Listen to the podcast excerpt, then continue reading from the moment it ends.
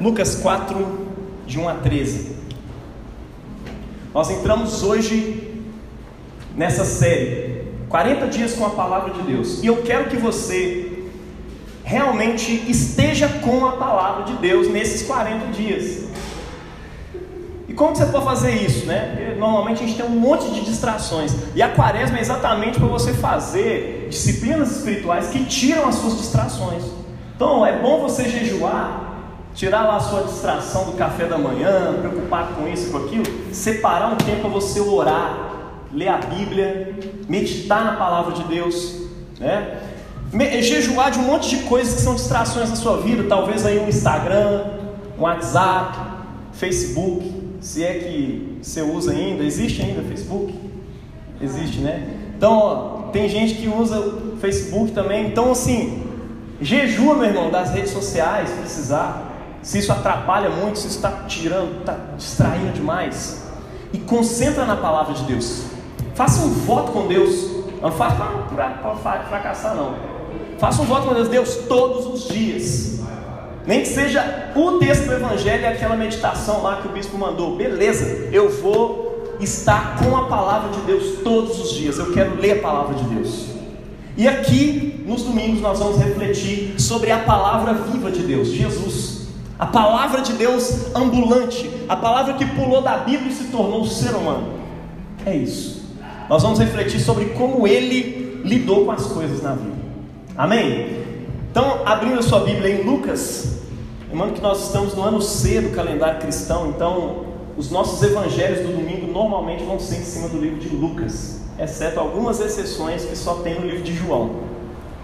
Só para você entender por que, que ano passado a gente estava lá em Marcos, só lia Marcos, Marcos, Marcos. Aí agora nós estamos em Lucas.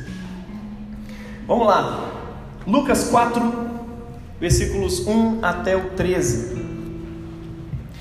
Jesus, pleno do Espírito Santo, cheio do Espírito Santo.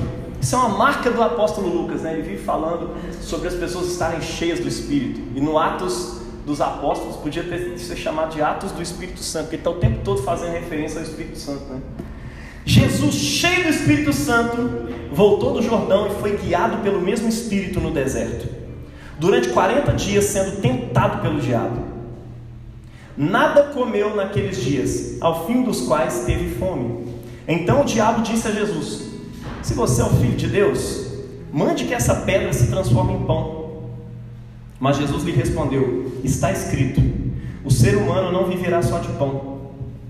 Então o diabo levou para um lugar mais alto e num instante lhe mostrou todos os reinos do mundo e disse: Eis que eu lhe darei todo este poder e a glória desses reinos, porque isso me foi entregue e eu posso dar a quem eu quiser. Portanto, se você me adorar, tudo isso será seu. Mas Jesus respondeu: Está escrito: adore o Senhor, o seu Deus, e preste culto somente a Ele. Então o diabo levou Jesus a Jerusalém e colocou-o sobre o pináculo do templo e disse: Se você é o filho de Deus, jogue-se daqui para baixo, porque está escrito, é Bíblia.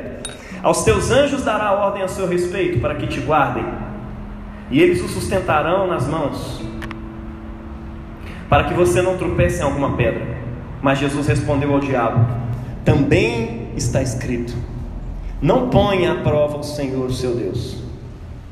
Tenha, tendo concluído todas as tentações, o diabo se afastou dele até o momento oportuno. Senhor, está aqui a tua palavra. Fala com a gente nessa manhã, Deus de modo claro, de modo tranquilo transforma as nossas vidas, meu Pai. Em nome de Jesus, que as palavras da minha boca e a meditação do meu coração, Deus, sejam agradáveis na tua presença. Senhor nosso Deus, tu que és a minha rocha e meu redentor. Amém. Glória a Deus. Só uma pergunta: ainda tem café ali? Se tiver, eu vou pedir uma boa. Ah, tá fazendo. Então, olá, Mario, pode deixar, tá fazendo ainda.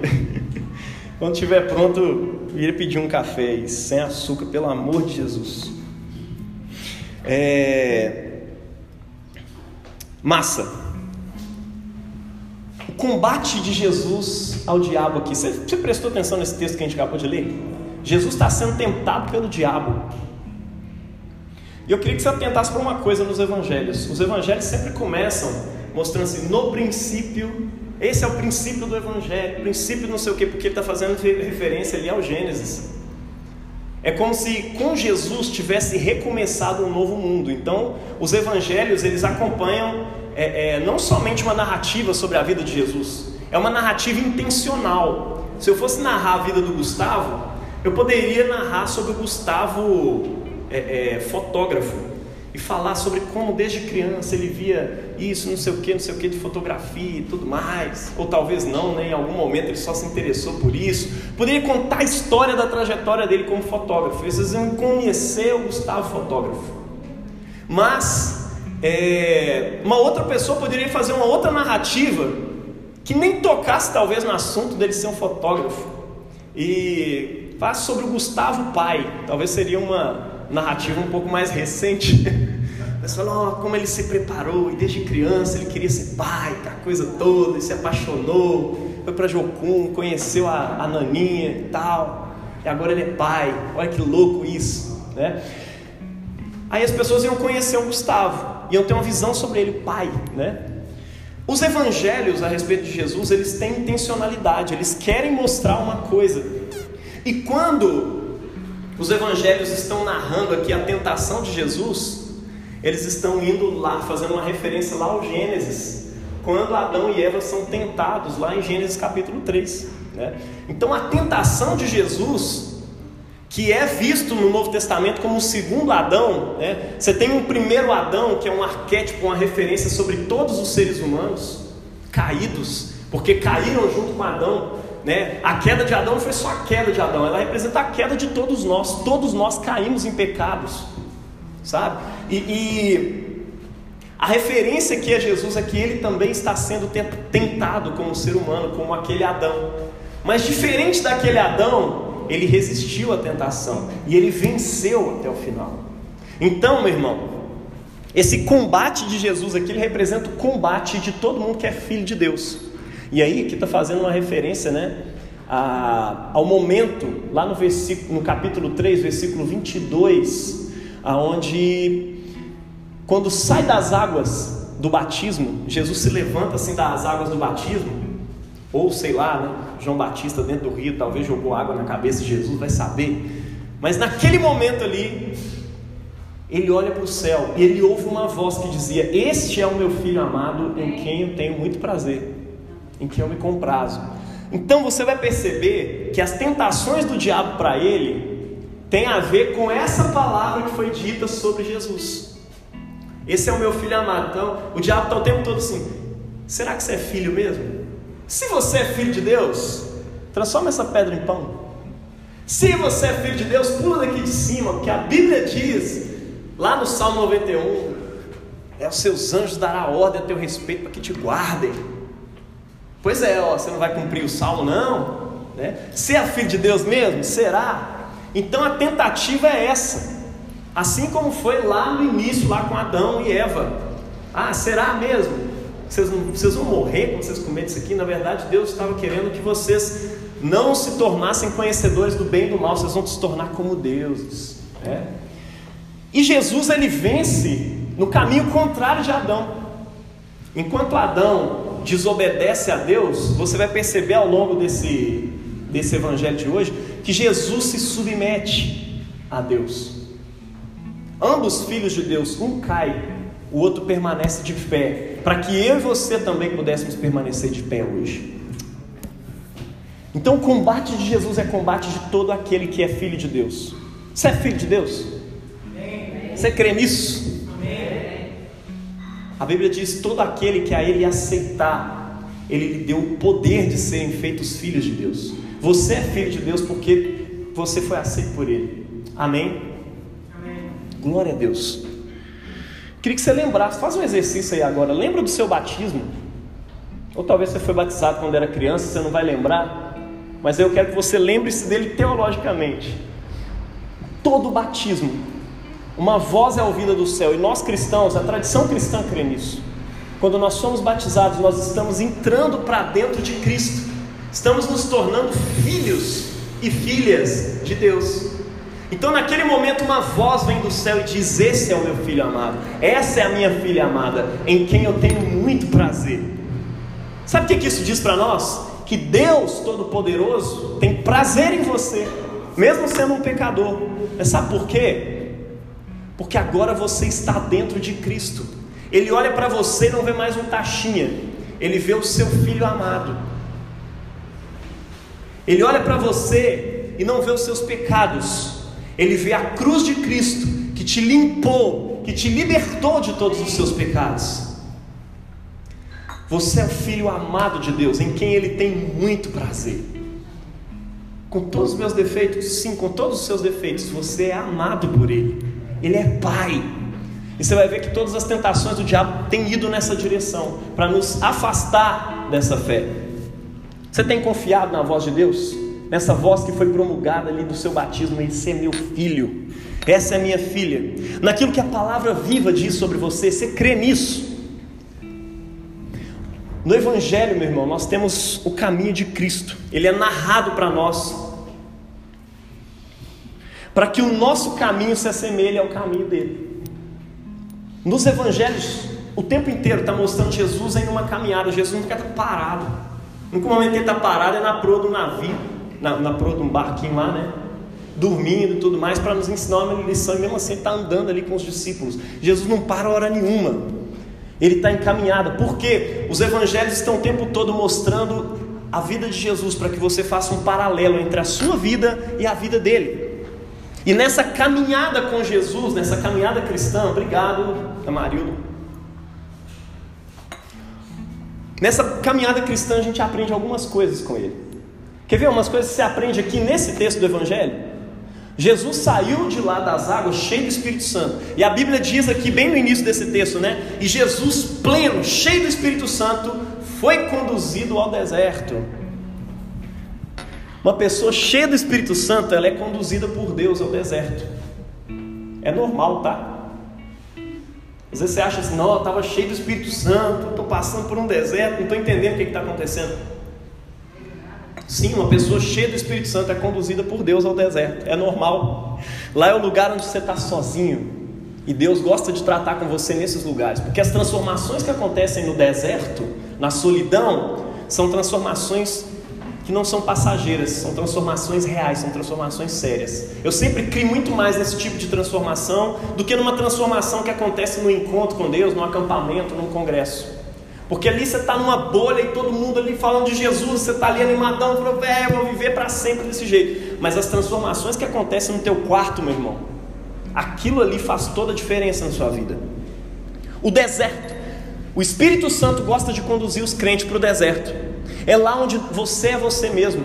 É lá que se manifesta o seu caráter. Quem você é quando ninguém está vendo. Quem você é quando ninguém está olhando para você. Ali é revelado, meu irmão, seu caráter. É na solidão do deserto que você também encontra vitórias secretas. Não é aquela vitória que você tem na frente de todo mundo, para todo mundo ver sua vitória e você cantar que teve sabor de mel. Não, nós estamos falando sobre a vitória lá no seu quarto. Aquela vitória que você teve, que só você viu, ninguém mais viu, e você fica assim, cara, todo mundo tinha que saber disso. Deus te conduz ali no deserto para poder vencer coisas na sua vida. E essa vitória secreta de Jesus no deserto é o primeiro passo para a vitória da cruz, publicamente exposta diante dos olhos da humanidade, de todos os poderosos dessa terra. Uma pessoa cheia do Espírito Santo também vai passar por provações, por tentações. Porque uma pessoa cheia do Espírito Santo ainda é uma pessoa, ainda é o ser humano. E o ser humano é caído. Embora você seja redimido pela graça de Deus, você ainda está preso num corpo que é carnal e que precisa da misericórdia de Deus, precisa de atenção, precisa de cuidado o tempo inteiro. Por isso que a Bíblia fala: irmãos, vigiem. Você que está de pé, vigie, cuide para que você não caia. Santifiquem-se. A Bíblia é cheia de orientações nesse sentido. Por quê? Porque nós somos propensos a cair o tempo inteiro. Nós precisamos, nós cristãos, somos pessoas que precisam estar o tempo inteiro vigiando para estar em Cristo o tempo todo. Uma pessoa cheia do Espírito Santo vai passar por tentações, isso é normal. Quando você for tentado, não ache que você está sendo tentado por Deus. Cada um é tentado pela sua própria cobiça, ou seja, pelo seu próprio desejo, quando esse o atrai e seduz. Já viu essa linguagem de Tiago? Parece uma linguagem de sedução sexual mesmo. Na verdade, o que ele tem em mente é isso, né? A, a, o seu próprio desejo te atrai seduz, e o pecado, uma vez concebido, ou seja, engravidado, e dá à luz, é, é, é, você, o desejo, né, uma vez concebido, engravidado, dá à luz ao pecado, e o pecado gera a morte, dá à luz à morte ali. Ou seja, é uma relação, é um flerte com desejo ali. Cada um é tentado, tem tentações dentro de você que precisam ser vencidas para você se tornar um cristão maduro. A maturidade vem quando você vence as provações que vêm de fora, que aí você não tem controle nenhum sobre elas realmente né? sobre perseguições que a gente sofre, problemas, é, é, questões relacionadas à natureza e tudo mais que a gente sofre, problemas financeiros e tudo mais. Você enfrenta essas coisas, são provações. Tenha por motivo de grande alegria passar por várias provações, sabendo que a prova da vossa fé produz perseverança. E a perseverança precisa ter ação completa. Para quê? Para que vocês sejam pessoas maduras. E aí depois o apóstolo Tiago continua dizendo que a, a, gente é tentado também. Tem uma provação que não, é, não vem de fora, é uma provação que vem de dentro tentações. E quando você vence as tentações, também é gerado em você perseverança contra o pecado. E aí você se torna um cristão mais maduro, mais sadio, mais forte na fé. Tá dando para entender? Não pense que ser cheio do Espírito Santo significa que você não vai ser tentado. Pelo contrário, você vai ser mais tentado ainda. Para quê? Para você ser salvo, para você ser mudado, para você ser transformado. Amém? Glória a Deus. E é engraçado que Jesus nem podia ser tentado, né? Não tinha como ele ser tentado, mas ele escolhe ser tentado por causa de mim e de você, para poder se identificar com a gente. E se identificando com nós, a vitória dele é a vitória de todos aqueles que estão nele, que estão em Cristo. Entenda isso: Jesus sendo tentado ali, ele está se identificando com você para que ele seja o sumo sacerdote, meu irmão. Ninguém vence tentações se não for por meio da imitação de Cristo aqui, por meio do poder do Espírito Santo. As tentações de Cristo são o arquétipo de todas as nossas tentações. Lá no livro de Hebreus está escrito: Pois nós não temos um sumo sacerdote que não seja capaz de compadecer-se das nossas fraquezas, mas temos o sacerdote supremo que a nossa semelhança foi tentado de todas as formas, porém sem pecado algum. Hebreus 4,15. Jesus foi tentado em tudo aquilo que eu e você somos. Para quê? Para que ele vencesse o pecado e a vitória dele é a sua vitória. Creia nisso. Em Cristo, a palavra viva, nós temos o poder para vencer as tentações do diabo. Porque a tentação não é só a tentação que está dentro de você. O diabo também aparece para avacalhar o negócio. E aqui ele aparece para Jesus, né? Porque tentação você vai ter ele sempre, constantemente. Às vezes você está vencendo, mas tem hora que parece que as coisas estão sendo exageradas, né? Sabe por quê, meu irmão? Porque Satanás existe. A Bíblia diz: Não lhe ignoreis os desígnios. Não ignore que existe o diabo e que ele quer fazer você cair. Porque ele quer fazer com que você não glorifique a Deus na sua vida. Se o propósito da sua vida é adorar a Deus, tudo que ele quer fazer é te desviar desse propósito, a fim de que você não seja para o louvor da glória de Deus. Está dando para entender? A primeira tentação de Jesus e a primeira tentação sua também. Mentira, a tentação da mentira. Não estou falando da tentação de você mentir, não. Tá? É a tentação de uma mentira que Satanás diz sobre você. Note isso. O diabo ele aproveita quando você está com fome, né? Quando você tem um desejo, qualquer desejo, meu irmão. Pensa em qualquer desejo, não é só fome, não. Jesus foi para o deserto, estava jejuando, obviamente ele teve fome. E Satanás aproveitou aquela fome para poder chegar e contar uma mentira para ele. Veja bem, esses desejos normalmente são, não são pecaminosos em si, mas eles podem se tornar pecaminosos. Quando? quando você acredita que a sua vida depende de saciar essa fome. Se Jesus pensasse, cara, a minha vida depende de eu comer esse pão aqui agora. Ele está dizendo: se você é filho de Deus mesmo, transforma essa pedra em pão. É mesmo, eu preciso disso para ser filho de Deus. Satanás, meu irmão, ele vem exatamente nesse momento. É aqui que mora a mentira do diabo, né? Quando você acha que a sua vida, a sua existência, ou ser filho de Deus, ou ser alguém, ou ser feliz, essa é a grande tentação do diabo hoje, né? Ser feliz. Eu só vou ser feliz se eu fizer isso, que o meu corpo está com fome. E a fome de Jesus aqui representa todas as nossas fomes também. Seja de sexo, seja de alimento, seja de roupas, seja de segurança, seja de justiça. Todo mundo tem fome dessas coisas. E elas podem se tornar pecaminosas. A partir do momento em que você acha que só se você for saciado daquilo, você vai ser feliz. Só se eu tiver isso aqui eu vou ser alguém. É por isso que a igreja propõe jejuns para que você pare de achar que você precisa disso para ser feliz. Você precisa disso para ser filho de Deus. E é aqui que mora a mentira do diabo. Você é filho de Deus mesmo? Então por que você está passando fome? Você é filho de Deus mesmo? Ordena que essas pedras se transformem em pão. O que, que ele está dizendo? É porque você, ele está partindo do pressuposto de que você precisa disso para ser filho, para existir, para ser alguém, para ser feliz. Se você acredita, nasce então aí um ídolo né? E nasce também uma desconfiança da palavra. Eu quero que você atente para uma coisa aqui. Sempre, sempre que você considerar uma coisa inegociável, sempre que você considerar uma coisa assim absoluta, eu preciso disso para ser feliz, não começa a gerar ansiedade em você. Nasceu ali um ídolo, tá? E com o ídolo nasce uma falta de confiança na palavra de Deus. Porque o que a palavra de Deus tinha dito para ele lá no batismo? Tu és meu filho amado, em quem eu tenho muito prazer. Essa é a voz de Deus sobre você. Você já é amado. O que mais a Bíblia diz sobre você? Você tem que saber, né? A Bíblia diz sobre você que você é, é, tem a alegria do Senhor dentro do seu coração. A alegria de Deus é a sua força. Tem uma fonte de alegria jorrando de dentro de você agora, que é o Espírito Santo. Você pode abraçar ela o tempo inteiro. Mas o diabo vem mentir para você, dizendo que você precisa fazer tal coisa para você ser feliz, para você ser alguém. E quando você considera essa coisa inegociável, nasce um ídolo. E quando nasce um ídolo, nasce uma desconfiança daquilo que Deus diz sobre você. Se eu não arrumar essa casa toda, eu não sou aceita, eu não sou alguém, eu não sou uma mulher, eu não sou um homem. Se essa igreja não tiver sucesso, eu não sou um pastor, não sou uma pessoa de Deus. Se isso e isso não acontecer, e aí nós somos tentados o tempo inteiro, você não é o filho de Deus?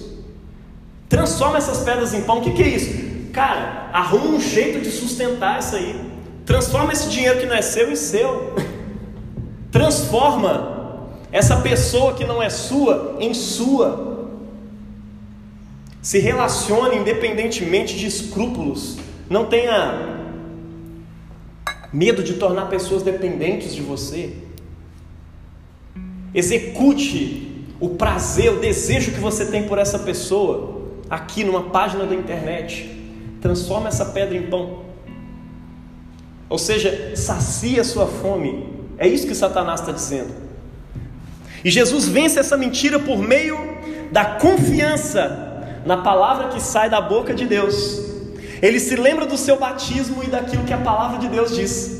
No batismo, Deus disse: Tu és meu filho amado, né? E aí ele se lembra: Nem só de pão viverá o homem. Está lá em Deuteronômio 8,33. Nem só de pão viverá o homem, mas de toda palavra que sai da boca de Deus.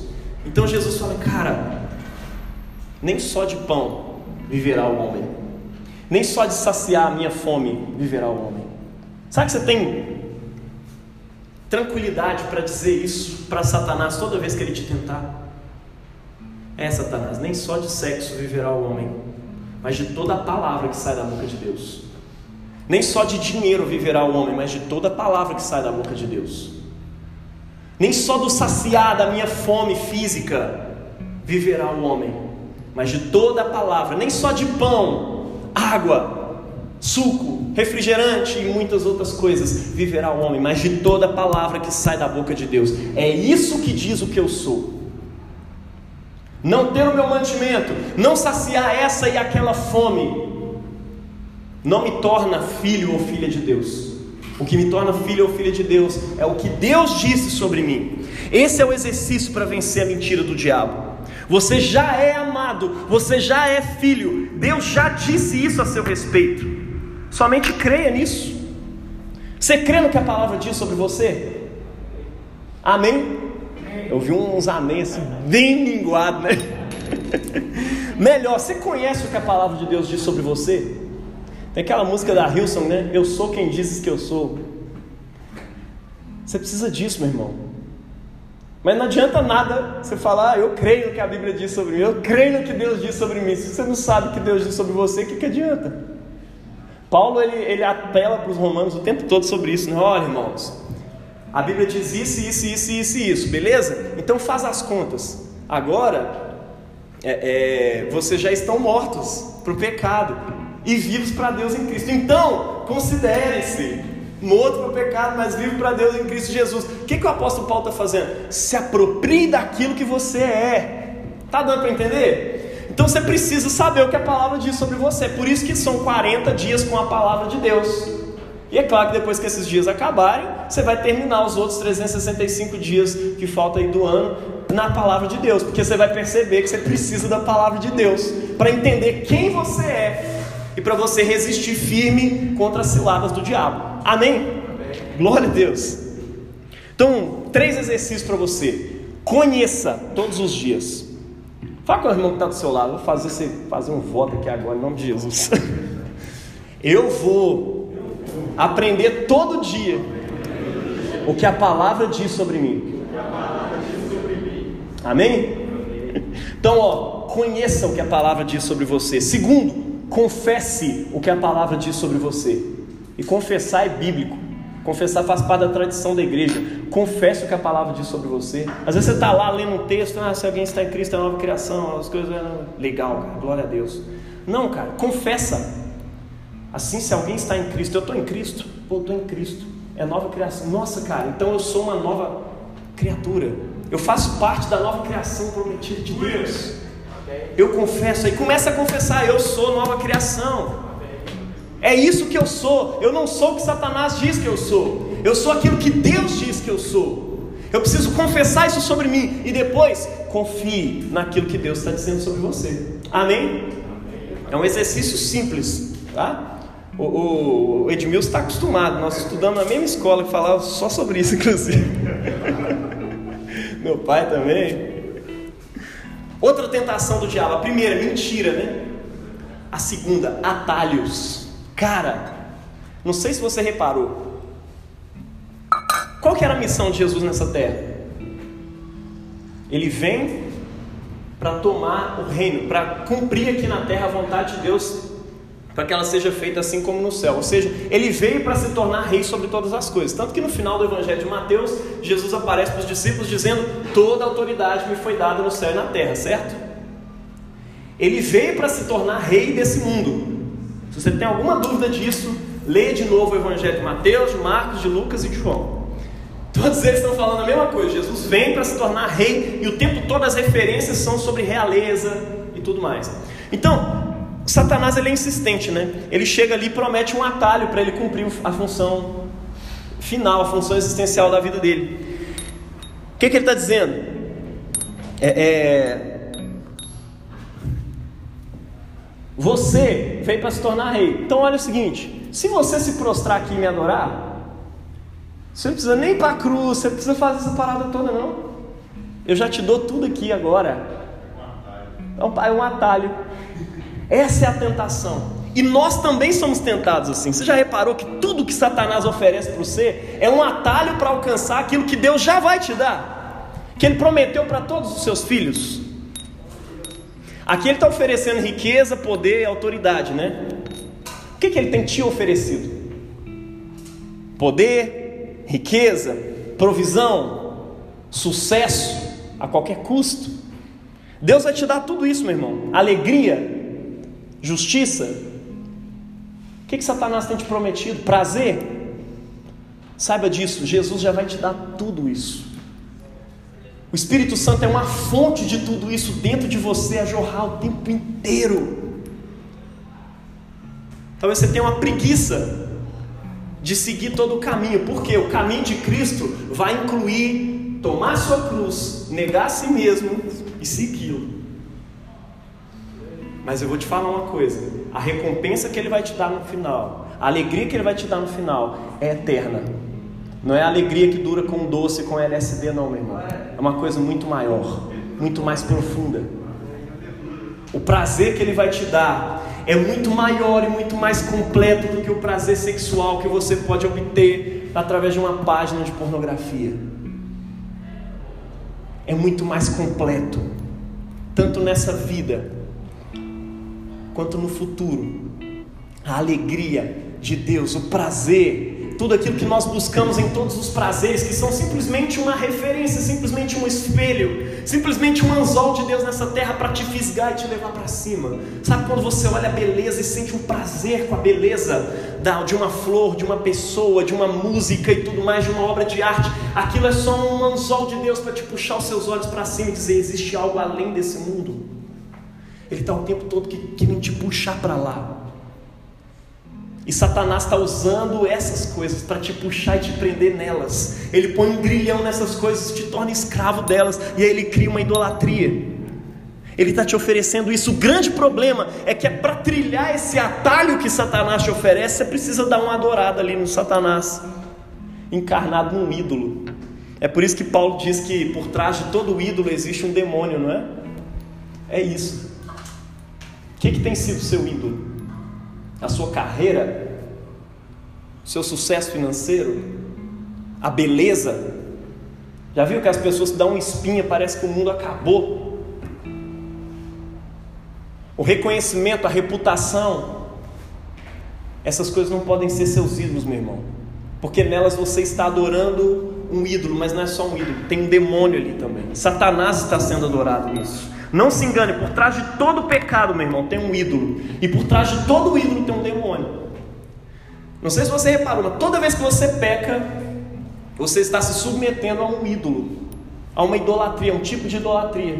Porque você é, é, negocia aquilo que Deus já te diz, né? sei lá, no adultério. Estou pegando um caso bem pesado aqui, né? Você está negociando a palavra de Deus que diz não adulterarás, e vai lá, adultera.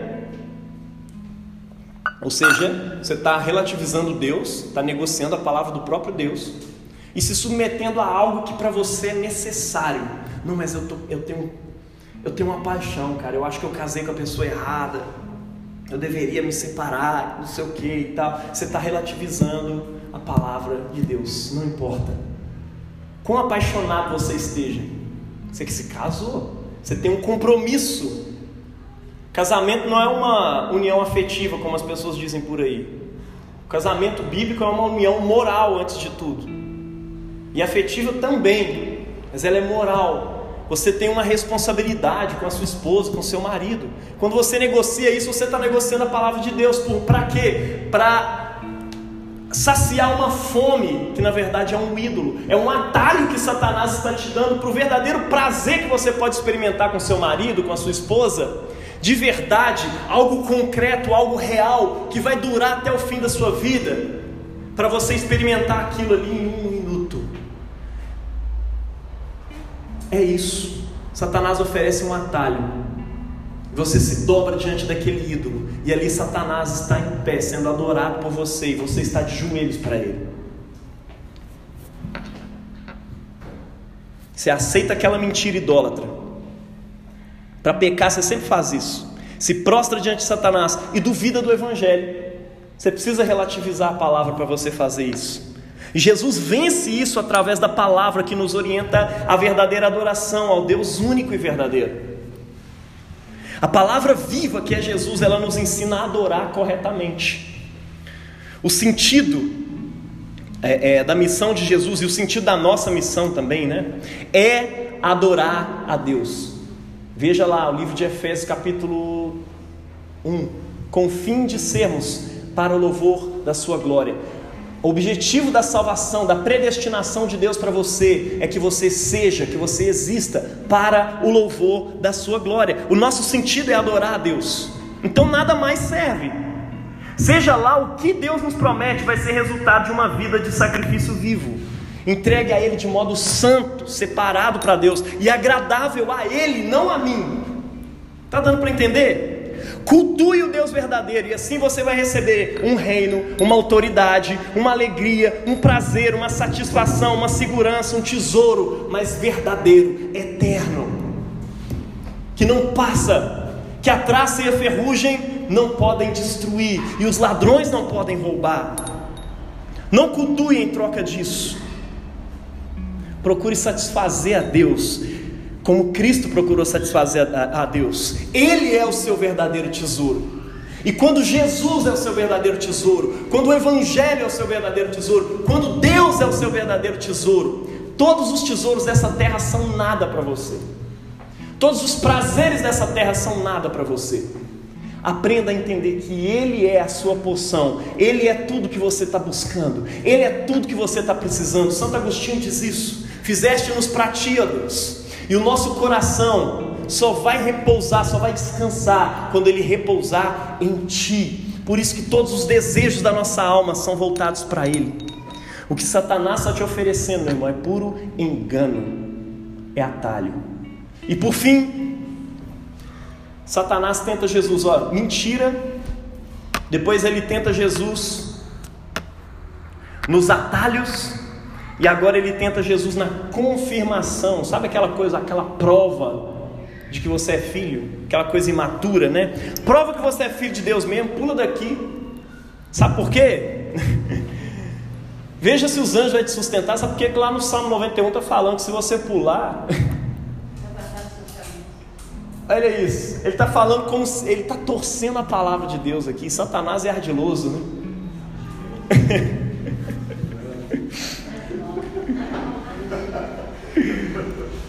E é engraçado, ele está citando aqui Salmo 91 e misturando com outro salmo, falando: tá vendo? Se você pular, os seus anjos dará ordem a seu respeito para que te guarde. Você não crê, não? Você não é filho? E aí, talvez aquilo pudesse gerar em qualquer um de nós uma dúvida: não, não mas a Bíblia diz isso, então eu tenho que provar que eu sou filho, cara. Se eu, se eu não pular aqui. e Jesus era filho e ele não se joga. Mesmo diante de uma exposição bíblica, Satanás é um bom pregador, né? E ele não faz, Jesus não deixa de pular, porque ele desconfia. Ah, eu vou pular aqui, vai que eu não sou filho, eu caio e morro. ele não faz isso não porque ele desconfia, mas pelo contrário, é exatamente porque ele sabia que ele era filho de Deus. Sabe por quê, meu irmão? Jesus sabia algo muito mais profundo. A demonstração de poder, a necessidade de controle é sintoma de um coração desconfiado. Essa necessidade de provar as coisas para os outros o tempo todo. Já reparou isso? As pessoas ficam tentando provar e se justificar o tempo todo. É porque elas têm dúvida de quem elas são.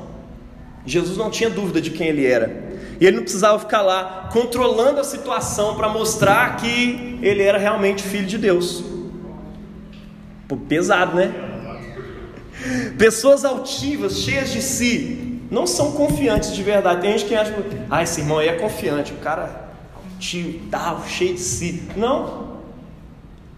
Aquilo que prova que você sabe quem você é de verdade é a humildade. Quem sabe quem é, é como Jesus, humilde. E sabe o que Jesus faz aqui no final, né? Ele se submete à palavra de Deus. Não tentarás o Senhor teu Deus. Ponto final, né? A confiança, ela é provada pela humildade, meu irmão. Eu vou citar um exemplo triste meu aqui ontem. Eu saí aqui para fora, estava tendo uma festa cheia de jovens aqui bebendo e fazendo um monte de coisa e tal. Eu não fui para lá não, pode ficar tranquilo. É, mas enfim, eu fui ali lanchar aqui na lanchonete aqui embaixo e voltei. Quando eu voltei, uma irmã da outra igreja estava na porta. Eu dei boa noite. Ô, oh, boa noite. Boa noite não, paz do Senhor. Aqui é casa de Deus, meu filho. Aí eu, caraca, mano, o que eu faço agora? Ela não quer deixar eu entrar. Porque eu sou assim, meio tatuado e sei lá. E eu poderia ter tido muita humildade, mas eu virei para ela e disse: Minha filha, eu sou pastor da igreja aqui de cima. Que? É, eu sou pastor da igreja aqui de cima. Aí a outra pessoa que estava com ela explicou: Não, não, ele é pastor aqui e tal. Aí eu voltei, quando eu cheguei aqui em cima, eu falei: Deus, me perdoa. Eu sei quem eu sou. Poderia ter sido humilde. Poderia ter virado para ela e falado: Irmã, é, é, desculpa aí minha aparência.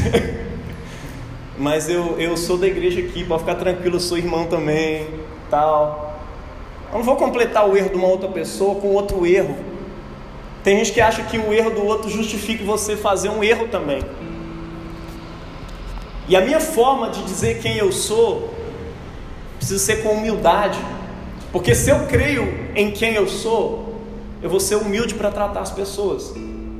Mas não, eu tentei me afirmar em cima daquilo que Ó, eu sou, você não sabe não? Como assim? Apesar da minha aparência aqui e tudo mais, meu irmão, cuidado. Certas coisas são arrogância. Cuidado com isso.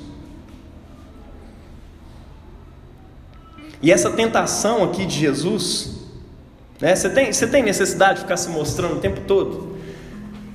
Necessidade de ficar mostrando, dizendo o que você pensa o tempo todo, você acha que é muito importante as pessoas saberem o que você pensa? Essa tentação aqui foi um instrumento revelador da identidade de Jesus. E aí eu fui perceber ontem, quando eu cheguei aqui em cima, para terminar de concluir meu sermão, Deus estava me esperando ir lá embaixo, passar por isso e voltar. Cara, olha, tá vendo? Você precisa entender quem você é. E quando você entende quem você é, a sua reação não é de imposição daquilo que você é, você sabe quem você é. Você lida com isso com humildade, você não precisa provar.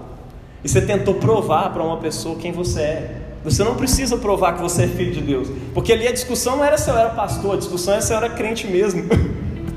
Porque ela não acreditou que eu era crente. E não queria deixar eu entrar na igreja. Na verdade, sim, né? Quem não era crente devia realmente entrar na igreja. Mas é outro assunto. Essa tentação é um instrumento revelador da identidade de Jesus e é revelador da sua identidade também. Como você tem reagido a essas investidas do diabo? Às vezes Satanás é convincente com a gente, né? Ele resolve apelar para o uso da palavra de Deus pois que ele conhece bem a palavra de Deus. Eu vou te dizer um negócio: Satanás conhece a Bíblia melhor do que você. Ele tem dois mil anos só de Cristo. Antes de Cristo, ele tem dois mil mais um monte de tempo de conhecimento bíblico. Mais de seis mil aí, talvez desde a queda, sei lá. Ele conhece bem a Bíblia, meu irmão. Talvez você esteja pensando, nossa Deus, estou perdido. Mas a grande diferença entre a leitura bíblica de Satanás, que é muito inteligente, muito boa e tudo mais, e daqueles que são de Satanás? A grande diferença entre a leitura de Satanás e desse povo que gosta do diabo, dos comparsas que ele tem na atualidade, é que a sua leitura bíblica é obediente. A leitura bíblica de Satanás e daqueles que são de Satanás é para poder autorizar-se, é para poder legitimar aquilo que eles desejam, aquilo que eles querem. A sua leitura é uma leitura obediente, é a leitura de Cristo. O obediente, meu irmão, não erra o caminho. Por isso que Jesus diz assim: olha, está escrito: não tentarás o Senhor teu Deus. E essa verdade aqui sobre não tentar o Senhor teu Deus, ela é uma lâmpada para iluminar o terreno obscuro de um monte de interpretações possíveis da palavra. Nota, uma pessoa liberal, ela ativa lá o botão de desprezo quando você fala uma coisa dessa, né? Ah, isso é fundamentalismo. Deixa os outros chamar assim, meu irmão. Ser chamado de fundamentalista por certas pessoas é uma honra. Amém? Isso diz muito mais sobre o que a pessoa é do que aquilo que você é de verdade. Quanto a você, meu irmão, segue o caminho da palavra viva de Deus. Segue o caminho da palavra viva de Deus e não da letra morta. Jesus ele vence essa última tentação da prova de que é filho de Deus mesmo, por meio da submissão àquilo que Deus diz. Submissão à palavra de Deus, confiança. E submissão e confiança são dois lados de uma mesma moeda. Você não se submete se você não confia, e você não confia sem se submeter. Na verdade, é aquele mesmo paradoxo né, de fé e obediência. Você não obedece se você não tiver fé. E você não tem fé se você não tem obediência. Concluindo, meu irmão, todas as respostas de Jesus aqui são declarações da palavra de Deus, são confiança na palavra de Deus, e são também submissão à palavra de Deus. Esse é o caminho para mim e para você nesse tempo da quaresma. Talvez você não tenha força hoje para poder vencer as tentações da mentira que Satanás diz sobre você. Mas eu quero te dizer uma coisa: a verdade de Deus na qual você precisa acreditar, ela não é um axioma filosófico para você entender e acreditar e tudo mais, ela é uma palavra viva. Ele é o Deus Todo-Poderoso que se encarnou, ele é uma pessoa viva que vem ao seu encontro e te resgata, ele toca você. Talvez você hoje não, não tenha força para vencer os ídolos que Satanás tenta colocar para você no seu coração. Talvez você não tenha força hoje para vencer isso, mas eu quero te dizer que Jesus, o servo fiel de Deus, que não tem ídolos, ele já derrotou todos os ídolos na cruz do Calvário por você.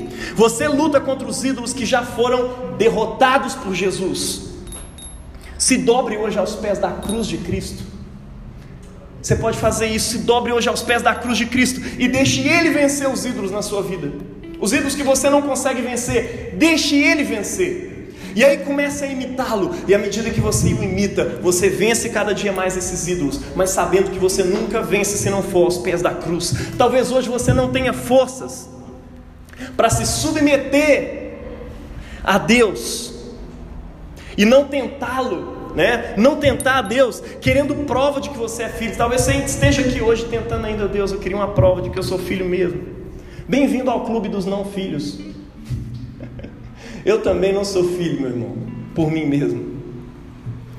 Mas existe um filho legítimo de Deus que nos acolhe para dentro da família trinitária, para dentro da sagrada família, para dentro da Trindade.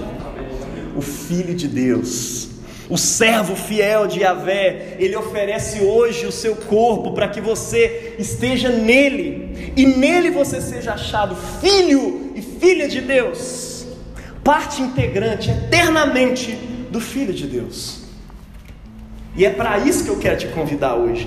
Jesus te convida hoje a comer do seu corpo e a beber do seu sangue.